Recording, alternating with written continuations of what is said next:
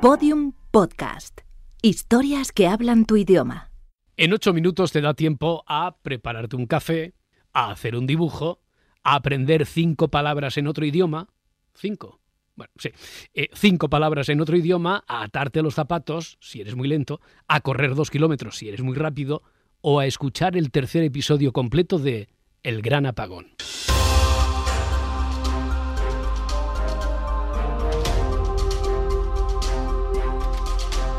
Episodio 3. Caos en 8 minutos. El gran apagón.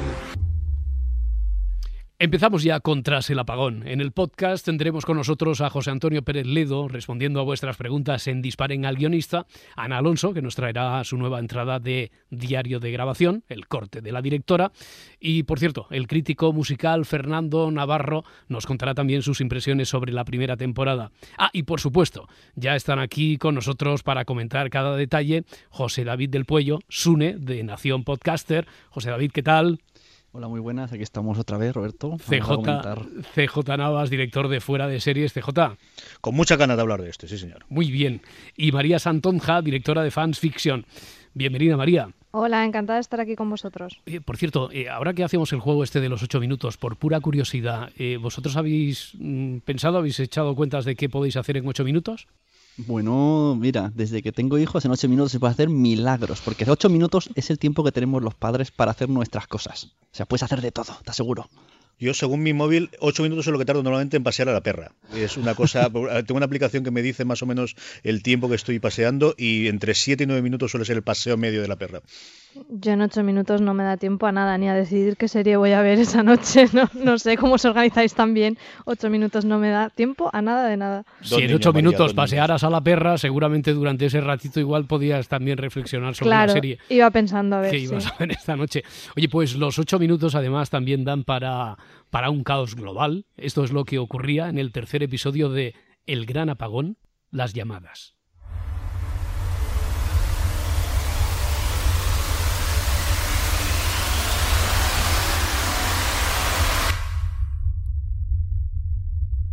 Los efectos de la tormenta geomagnética empezaron a notarse en la Tierra a las 16:46 hora GMT del 13 de abril de 2018. El sistema de posicionamiento global GPS quedó inmediatamente inutilizado. Todas las comunicaciones civiles se vieron afectadas. Los satélites militares siguieron funcionando, pero la carga eléctrica acumulada provocó señales erróneas que les llevaron a iniciar correcciones de trayectoria. Muchos salieron de su órbita y se perdieron para siempre. En la Tierra, una brusca subida de tensión dañó los transformadores eléctricos, provocando apagones en todas las ciudades de Europa, América del Norte, Asia, buena parte de América del Sur y la mitad norte de África. Los teléfonos dejaron de funcionar, también Internet. Las señales de radio y televisión fueron sepultadas en ruido y los radares de tierra quedaron inutilizados. Todo ocurrió en ocho minutos. Bueno, que arranque. Aviones que salen de su órbita y se pierden, apagones eléctricos en todas las ciudades, teléfonos e internet inutilizables, señales de radio y televisión, radares de tierra. Mientras Shiana y su padre estaban con sus propios dramas en el episodio anterior, en el resto del mundo pasaba esto. Eh, que arranque, decíamos, ¿no? ¿Qué os parece este inicio? Es el episodio que pensabas que iba a ir a continuación del primero, ¿no? En el que amplifica esa imagen eh, que tenía las dos escenas en el primer episodio de lo que ocurría en la entrevista de la, de la aspirante periodista con el científico, en la que después ocurría en la, esa radiofórmula qué ocurría en un lugar en concreto, y aquí te das la idea de la magnitud del evento que queda cortada por ese segundo episodio que tanto nos gustó a nosotros del hecho concreto de Sian y su padre. Yo creo que aquí vemos, como dice CJ, las dimensiones de la catástrofe y que te pongan precisamente el foco en una central nuclear que da tanto miedito o en las aerolíneas, eh, cómo se quedaron esos aviones sin, sin, poder contactar con control y hubo de hecho varios accidentes, eh, te da una magnitud de, lo grave de la situación y a mí, a mí me gustó muchísimo. Además, el, el punto ese de los ocho minutos, cómo en tan poco tiempo todo puede cambiar drásticamente, me pareció muy interesante. Yo cuando escucho este corte, yo creo que los ocho minutos me, me quedo pensando, pero esto alguien tiene que haberlo visto, que para ser gente mirando todo el día al sol y, investigadores y el gobierno, no puede ser que esto pipa ocho minutos al adiós. algo, algo nos esconden. Sí, porque este episodio tiene un poco de, llamémoslo, boyerismo sonoro. Eh, está compuesto por varias llamadas que tuvieron lugar durante aquellos minutos, ocho minutos. Eh, vamos a escuchar una de ellas, un fragmento en el que el responsable de la sala de control de una central nuclear alerta de los fallos en el sistema, eh, alerta, habla con la directora. También he hablado con Red Eléctrica. ¿Qué te ha dicho? Parece que sobrecarga, pero no están seguros. ¿Que no están seguros? No. ¿Y qué previsión tienen? No me han pasado ninguna. Dicen que no saben lo que es y que no saben cuánto les va a llevar. Pues vamos a esperar una hora. Eh, Bien, hasta las 19.02. Si en una hora seguimos sin corriente y sin previsión de red eléctrica, valoramos si subimos a la categoría de emergencia. Está bien. Me parece raro que red eléctrica no nos dé una previsión. Es muy raro. A mí no me ha sonado nada bien. ¿Qué te han dicho en la subdelegación del gobierno? Nada, han escuchado, me han pedido que les informemos. Alberto, espera, me llaman por la otra línea. Vale. Es la unidad militar de emergencias. ¿Los militares? Oye, te llamo ahora. Perfecto. ¿Qué coño está pasando? Esa es la pregunta científica, ¿eh? a todas luces. Bueno, no sé si hacerosla directamente, ¿qué, qué, narices estaba pasando? O al menos qué pensasteis vosotros que estaba pasando, si estabais, no sé, con alguna confabulación en torno a qué ocurría. Los militares siempre te dan mucho juego para todas las conspiraciones y yo quería saber más. ¿no? Es una conversación que además está muy bien grabada, te miente muy, muy bien en la situación, están muy bien tratados todos los efectos de sonido y quería más. Y no cuelgues el teléfono, sigue contándome, sigue contándome, pero no, colgó. Recordamos que en el episodio anterior conocimos a un padre y a su hija, a Shana, que se encuentran aislados en una casa en Galicia. En uno de los momentos en los que estaban intentando conectar con otras personas, lo hacían a través de una radio, a través de una radio, un equipo de radio aficionado, un militar en ese momento escucha a Shiana contarle a su padre que ha visto unos camiones militares. Y el militar decide hablar seriamente con la niña momentos después. Ese día no hubo ningún desplazamiento militar así en toda Galicia. No serían camiones militares, serían, no sé, camiones de otro tipo. Sí que eran militares. Había militares. Imposible. Es. es imposible, Shiana. Y además, ¿sabes qué? ¿Qué? Que no puedes decir eso. ¿El qué? Eso. Que viste esos camiones. No deberías decirlo si no estás segura. Está mal. Es. es peligroso. Conspiranoicos del mundo, uníos eh, y comentad, por favor, relacionasteis, a ver, dos apariciones de los militares ya, eh, ¿qué creíais que estaban tramando? El teniente aquí cuando de repente dice, no, no había nada, y luego dice, no puedes decir eso, ya dices, oh, aquí empieza lo bueno, y ya te empiezas a frotar las manos, como si no hay nada, ¿por qué no puedes decirlo? Hombre, aquí yo creo que lo que enseguida pensamos es que obviamente ellos sabían lo que iba a suceder y, y, tenían algún tipo de protocolo para no alarmar a la población, para salvar a personas importantes, no lo sé, pero está claro que sabían lo que iba a suceder porque Shiana dice que los vio el mismo día del apagón y después eh, que comentaremos supongo un poquito más adelante cuando el ministerio de, el ministro del Interior dice lo de ya ha empezado, que me encanta la frase, mm. dices, mmm, vaya, curioso. La policía no es tonta. Sí. Aquí alguien ha fumado después de que haya colillas, ¿verdad? Exacto. Claro, claro, claro. Oye, eh, como este es un episodio que verdaderamente nos deja, te deja como oyente intrigado, preocupado, hemos invitado a una voz conocida. Estuvimos con él, nos acompañó, y con Ana Alonso y con José Antonio Pérez Ledo en el programa La Ventana. Es ingeniero aeronáutico, lleva más de 35 años trabajando en temas relacionados con el espacio. Es Víctor Rodrigo. Víctor Rodrigo, ¿qué tal? Buenas tardes, pues muy bien, aquí encantado de estar con vosotros. Víctor, además vivió la gran tormenta eléctrica de 1977. ¿Y en aquel año qué pasó? ¿Cómo fue aquello? Pues yo recuerdo que no entendíamos mucho lo que pasaba, pero sí sabíamos que en la parte nor noreste de Estados Unidos se habían quedado sin luz. Y, y, en aquel momento pues no llamó mucha atención, se recuperó enseguida, pero vamos, la causa fue esa. Hmm. Nueve meses después sí que se notaron en los datos estadísticos demográficos, pero bueno, ahí ya entraríamos en otra cuestión, ¿verdad? Eh, tan caótico como eh, en este episodio de El Gran Apagón, lo que estamos escuchando, no llegó a, no llegó a mayores, ¿no? No, no fue ni así. mucho menos, no. afortunadamente. Vamos, vamos a escuchar un fragmento también de este episodio y ahora, ahora te hago otra pregunta. ¿Qué es eso? El piloto automático. Pasa a manual. Está fallando todo. Paso a manual. Estamos sin pantalla multifunción y parece que también está fallando el ECAM. ¿Estamos sin ECAM? Lo reinicio. No me jodas. A ver, reiniciando. Ponme con control. Abierto. ¿Qué es eso? Es que ahí arriba en el cielo es como ¿Una aurora? ¿Cómo va a haber una aurora en mitad del Atlántico y de día? ¿Hay auroras de día? ¿Qué es si no? No lo sé. No lo sé. Bueno, pues por intentar esclarecer, lo primero, Víctor, eh, ¿hay auroras boreales de día? ¿Se pueden dar? Sí, no, imposible, improbable.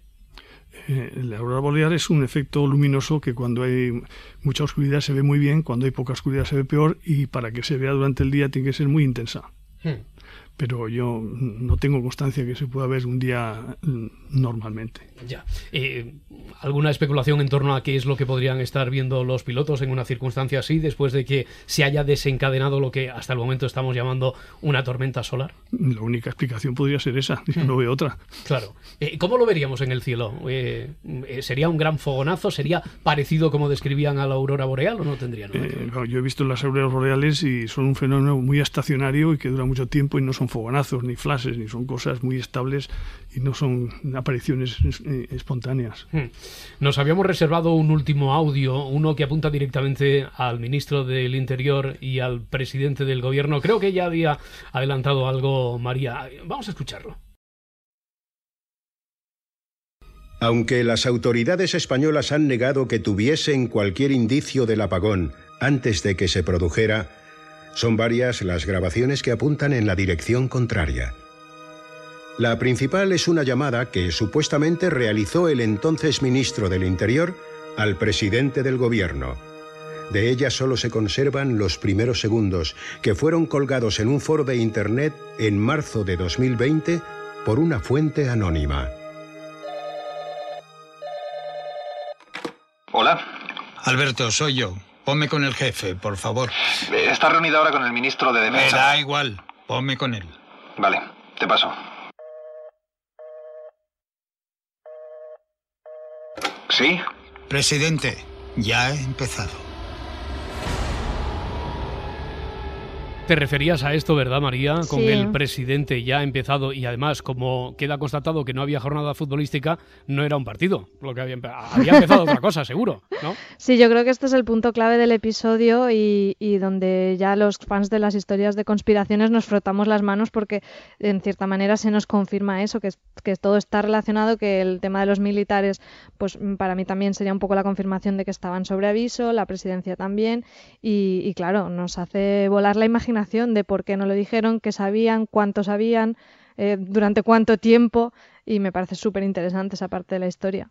Ahí es donde decimos muchos, ya sabía yo que ellos lo sabían y que nos estaban ocultando mucho. Eh, contábamos, por cierto, en el primer episodio de Tras el apagón que el expresidente ya, Barack Obama, había ordenado que Estados Unidos se preparara para una tormenta solar. En el comunicado emitido por la Casa Blanca, Obama remarcó algunos puntos como aumentar la capacidad para detectar cambios climatológicos, desarrollar proyectos para reducir el riesgo y poder recuperarse una vez hubiera ocurrido. Y por último, elaborar planes de emergencia para prevenir, para alertar a la, a la población, algo que desde luego en la serie no ocurre, parece que no ocurre.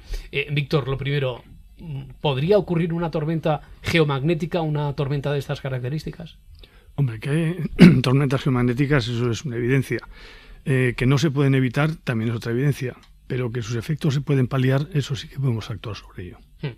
Eh, Obama, mm, en ese comunicado, exageró? ¿Estaba nervioso ya ante la inminente llegada de Donald Trump? ¿O, o, no? ¿Hay razones para estar preocupados o al menos en situación de prevengan por si puede ocurrir algo así? Yo no lo veo tan dramático, eh, que pueden venir sin duda alguna. Que sus efectos no son tan devastadores, también estoy convencido que no es, para, no es tan devastador. Eh, lo que pasa es que conviene, conviene tenerlo en cuenta, y yo creo que es lo que ha tomado el presidente Obama igual que cualquier presidente en Europa, se está tomando medidas del mismo nivel. Simplemente no es Estados Unidos, Europa también lo está haciendo. Estamos preparándonos a ver cómo somos capaces de predecir el, medio ambiente espacial, porque pueden ocurrir estas cosas y otras muchas. Porque lo que está claro es que no está en nuestra mano el poder controlar eh, la potencia de esa, de esa tormenta y por lo tanto el desencadenante eh, sí que lo que está en manos de los gobiernos es prepararnos ante una eventualidad así, ¿no? Es, mm, acciones paliativas, digamos. Hmm. Estar preparado para tomar acciones pero que ya se pueden tomar en el momento. Vamos, tanto la red eléctrica como los satélites, como los astronautas, que son los más perjudicados, eh, lo tienen en cuenta. O sea, nosotros los satélites cuando los construimos tenemos en cuenta este efecto. Hmm. Y hasta ahora no ha habido ningún satélite que se haya perdido completamente por un fenómeno de, de- de tormenta solar. Prepárate, Víctor, porque están ahí a punto de disparar sus preguntas, tienen muchas dudas, inquietudes. Eh, alguna será científica, alguna ya verá cómo redunda en si es necesario tener ahí, hacer buen acopio de un gran número de linternas, porque es algo que, le- que les preocupa siempre a ellos. Pero bueno, vosotros mismos, eh, ¿tenéis preguntas, tenéis dudas, chicos? Yo al hilo de lo que comentábamos en el segundo, perdón, me suene, eh, eh, tenemos claro cómo afectaría esto a la red eléctrica y cómo es el principal problema, pero ¿esto afecta a las cosechas y al- a la pesca y al, a lo que serían los, la alimentación puramente dicha? Yo personalmente no creo que afecte. Ahora, eh, habrá sabios que sepan más de esto yo. Yo no soy biólogo ni entiendo mucho de, de estos temas, pero, pero lo de la red eléctrica lo conocemos relativamente bien. Yo tengo dudas eh, técnicas en cuanto a aparatos mm, relacionados con el espacio. Tiene que haber algún sistema que averigüen que esto va a suceder y se apaguen temporalmente y luego se vuelve a reiniciar todo. No, podemos ser tan torpes. Esto se tiene en cuenta. Yo he participado durante 35 años y, y he construido más de 850 equipos que están en satélites y lanzadores. Nunca ha habido esto, pero están preparados. O sea, los- todas las componentes electrónicas que usamos en el espacio, todas tienen que estar calificadas en lo que se llama rad hard, o sea, que tienen que estar endurecidos para radiación, que es el problema quizás más importante respecto al satélite, porque va acumulando las dosis de radiación según el tiempo que va estando. Y si pasa por los cinturones de Van Allen, pues la cosa es peor que los satélites que, que están en baja órbita, órbita elíptica. En geoestacionario la cosa es menos grave. Geoestacionario es más importante eh, las partículas de alta energía, sobre todo protones, porque los semiconductores son muy sensibles a los protones y uno le puede atravesar y lo deja inactivo. Hay una fenómeno que llamamos el SEU, Single Effect eh, Event, en el cual un componente se puede quedar muerto simplemente porque le atravesó un protón. Y eso lo tenemos en cuenta, por lo cual protegemos todas las componentes de un satélite, todas mm, van, eh, su dosis de radiación y de partículas está medida en, en función de los milímetros de aluminio que él ve en cualquier ángulo que llegará la radiación. O sea que eso está todo tenido en cuenta. Imagino que ya os lo decían vuestras madres, ¿no? En un día frío de invierno, pues abrigaos y protegeos de los protones, protegeos, que son Sí. peligrosísimos. Menos mal que es un podcast y me escucharé la explicación porque me he liado. Yo, yo estaba tomando apuntes, pero después te los paso. Eh, más dudas, más Lo dudas. repito si queréis. ¿eh? No, no. A ver, María. Yo, eh, por ponernos catastrofistas, y si al final sucede algo de las magnitudes que nos cuenta el podcast del Gran Apagón, ¿cuánto tiempo se tardaría más o menos en restablecer la normalidad? Hablaríamos de días, de semanas, porque es un poco lo que comentaba CJ en el episodio anterior. Ya no es solo que nos quedemos sin energía, sino esa incertidumbre de, de no saber hasta cuándo. Bueno, eh, el efecto de las reacciones geomagnéticas en la Tierra se da en las líneas de transmisión muy largas, o sea, en las cortas, como las que hay en España y, en Europa lo mismo, eh, son mucho menos im- importantes. En Estados Unidos mm, es más dramático, las líneas son larguísimas y uno de los efectos paliativos, digamos, hay dos efectos paliativos. Uno es poner unas, unas trampas, o sea, unos cortes en los transformadores para que no se quemen, y el otro, que es la más, yo digo, la más inteligente, es procurar que la generación de energía eléctrica se produzca lo más cerca posible al usuario, con el cual ya, no hay redes largas y ese problema se palía mucho. Roberto, y Sí. aquí nos han hecho un spoiler, no os habéis dado cuenta. Dicen que en 2020 aparece una grabación en un foro. El gran apagón aparece en, es en 2018. Por lo tanto, sabemos que estos son dos años. Nos lo han colado ahí como. ¡clic! Calla. Calla, calla, calla. No nos adelantemos. Eh, ¿Alguna duda más eh, o dejamos descansar al, al especialista? No hay más preguntas, señoría. Víctor, muchísimas gracias por acercarte y darnos esta visión científica que, que tanto necesitábamos para intentar tener los elementos suficientes para no entrar en pánico. Muchísimas gracias, Víctor. Gracias a vosotros y encantado de estar aquí con vosotros. Vamos a seguir desmenuzando la serie con los diarios de grabación de la directora Ana Alonso. Diarios de grabación con Ana Alonso. El tercer capítulo de la primera temporada del Gran Apagón se titula Las llamadas y es un episodio distinto. Primero por su duración, es el más corto de todos, y luego porque, a diferencia del capítulo 2, no desarrolla una trama. En este episodio escuchamos una sucesión de llamadas para insistir en la idea de que las comunicaciones se han visto afectadas, los teléfonos han dejado de funcionar, Internet, las señales de radio, la televisión, todo Aparte de la voz de José María del Río, del narrador, que está presente en todos los episodios, tenemos a una teleoperadora de emergencias, a una directora del hospital, una directora de una central nuclear, que habla con el jefe de turno, y luego está la escena del avión, con un piloto, un copiloto y una sobrecargo. Además, al final de este episodio se siembra algo que va a aparecer después. Escuchamos por primera vez al ministro del Interior y al presidente del gobierno. Fundamentalmente este capítulo fue complejo por su montaje. Todas las voces están filtradas, ya sea por filtros telefónicos o, por ejemplo, los filtros que llevan en la cabina del avión el piloto, el copiloto y la sobrecargo. Desde el punto de vista de la interpretación sí que tenía cierta complejidad porque son llamadas de emergencia que se producen en, situaciones muy extremas y los actores y actrices tenían que dar esa idea de pánico sin que nos quede sobreactuado. Así que es verdad que durante la grabación repetimos estas escenas mucho. Es un capítulo distinto que incide en que la seguridad de los ciudadanos está muy comprometida y que también nos abre una nueva trama, que es esa implicación gubernamental de la que todavía no sabemos nada, pero que se abre al final de este episodio. Estuvimos escuchando a Berto Romero en el primer episodio de Tras el apagón. Vamos ahora con otra voz conocida. Es el crítico musical de El País y seguro que la habéis escuchado en el programa Residentes de M80, Fernando Navarro, que nos habla de lo que más le ha gustado del gran apagón y también de sus expectativas de cara a la segunda temporada. Estaba muy bien ambientado, con mucho detalle de, los sonidos ambientes y sobre todo que estaba hecho por actores, entonces las interpretaciones eran muy reales a través de la voz. Entonces me quedó muy enganchado desde el primer capítulo porque tenía mucha intriga y todos los personajes eh, eran como muy reales. Y bueno, lo escuché todo el gran apagón en cuestión de un día. O sea, me escuché creo que la mitad por la mañana, fui a trabajar y la otra mitad por la noche y, en 24 horas ya me había visto todo, me había oído toda la historia y estaba fascinado con, con ella espero que se que se a lo mejor se profundice más en la trama política que hay detrás no que nunca queda muy claro cómo los gobiernos o sea te lo cuentan pero eh, qué implicación tiene. Y esa parte de las cloacas del estado pues en este caso de las cloacas mundiales del estado y lo que hay detrás puedes eh, verlo. Y sobre todo con todo lo que está pasando en las eléctricas ahora aquí en España no y todo este tema de cómo nos roban y qué oligopolio hay pues a lo mejor tenga que ver con, con esto y se pueda entrelazar en esa afición no tendría algún sentido también. Es Fernando Navarro, crítico musical, así que no hemos pasado la oportunidad de preguntarle por qué banda sonora le pondría a El Gran Apagón. El último disco de Leonard Cohen, eh, You Want It Dark, lo quieres más oscuro, pues directamente con esa voz susurrante eh, como de las cavernas, ¿no? Eh, un poco de ultratumba tan maravillosa que tenía Leonard Cohen, pues creo que puede servir para la parte más emotiva del podcast seguro. If you are the healer, means I'm broken and lame. If thine is the glory, then mine must be the shame. You want it darker. We kill the flame.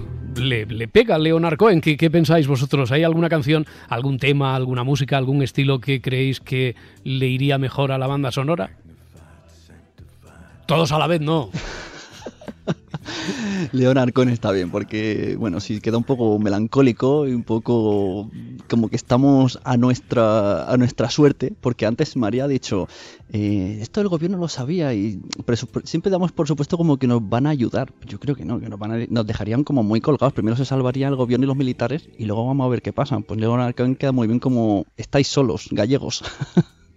Yo buscaría algo español. Yo creo que al final tenemos la historia desde la óptica nuestra y, hombre, no sé si un Sabina por aquello que es el orden del español o quizás lo más parecido o alguna cosa similar.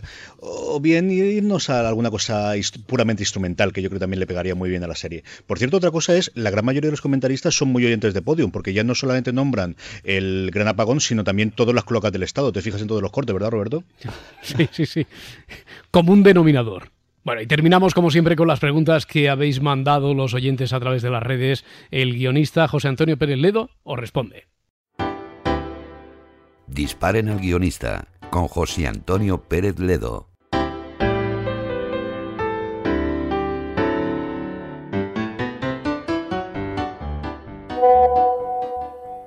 Yo quería saber si te has inspirado en algún personaje real. Muchas gracias. Sí, en la primera temporada hay varios personajes inspirados en personas reales. Algunos son amigos o conocidos míos, con lo cual no procede tampoco que lo cuente aquí, pero hay algunos que sí son eh, personajes populares. El más claro yo creo es el podcaster que está, en mi opinión, clarísimamente inspirado en Iker Jiménez. Eh, obviamente este es un podcaster, no, no, no hace un programa, un gran programa de radio ni un programa de televisión, pero yo sí que quería que tuviese em, un, poco que recordase, en cierto modo, a Iker Jiménez. Y de hecho, me estuve escuchando sus programas de radio. Yo ya los había escuchado, pero me estuve escuchando varios de sus programas de radio antiguos para intentar captar la forma en que él habla, ¿no? Él, en general, hasta donde yo sé, improvisaba, ¿no? Em, se ponía delante del micrófono Iker Jiménez y iba improvisando. Entonces intenté captar eso mismo, ¿no? Que diera la sensación de que el podcaster iba improvisando mientras hablaba, también esa utilización que hace Iker Jiménez de tantos sinónimos me gustaba mucho y bueno, es la, es, yo creo que es la referencia más clara a una persona real que hay en la, en la primera temporada.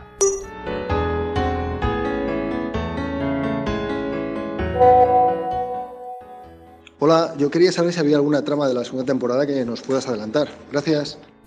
Pues la verdad es que no sé si debería eh, adelantar alguna trama de la segunda temporada, pero bueno, voy a adelantar una. Eh, la, bueno, la mayor parte de las tramas de la segunda temporada eh, recogen lo que dejamos abierto en la primera, ¿no? Pero hay una que sí es nueva y que de hecho eh, da arranque a la segunda temporada. Es el, empieza ya en el primer capítulo de la segunda temporada y cuenta la historia, voy a dar solamente unas pinceladas, cuenta la historia de una secta. Una secta que es obviamente ficticia y que se llama la Iglesia del Sol Negro, ¿no? Esta trama nos va a contar lo que pasa con esa secta desde antes del apagón, durante el apagón y después del apagón. Em, es, para mí es mi trama favorita de la segunda temporada y yo sospecho, igual me equivoco por supuesto, pero sospecho que también va a ser la favorita de, muchos de los oyentes. Esto no se hace, eso quiero irlo ya. ya me acaba de quedar un hype. no, no, no. no. Yo la verdad que no había pensado en que se podría incluir este tema, pero claro, es súper es súper adecuado, ¿no? Todos los apocalípticos que pasaría con el fin del mundo y puede ser muy, muy divertido. ¿Cómo, que no lo habíais pensado? A ver, eh, no, de verdad no había caído y, realmente ahora me lo han dicho y digo, ostras, claro, es que eso, eso tiene que estar en la historia. Claro, acabamos de escuchar al creador, al guionista de la serie en dos preguntas y las dos tenían que ver, eh, yo creo que en realidad un poquito con lo mismo, porque nos habla de sectas por una parte y de que el comunicador, el podcaster, está inspirado en Iker Jiménez. Inquietante, ¿no? Además, Iker ya ha hablado de tormentas solares. Claro. Ah, lo he recopilado, ¿no? sí, sí, yo he hecho una búsqueda. a, mí, a mí sí que esta referencia me pareció bastante obvia. Yo por lo menos sí que pensé en Iker Jiménez enseguida cuando lo escuché.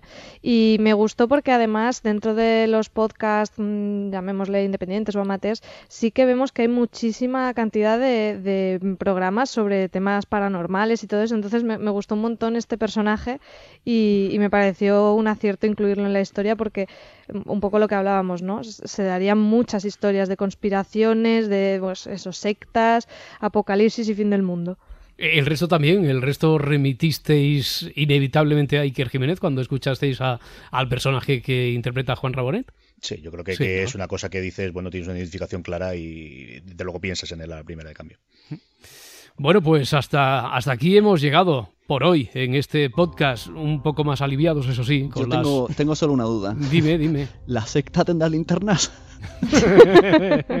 Ahora ya me has inquietado, ¿ves? Iba a decir yo que cerrábamos un poco más aliviados con las aclaraciones de nuestro invitado, del ingeniero Víctor Rodrigo, pero ahora lo de las linternas va a ser el, running gag ¿eh? de estas entregas. Linternas sí, linternas no en la próxima entrega. Mm, igual encontramos soluciones con CJ, María, Sune. Un abrazo muy fuerte, muchas gracias. Adiós.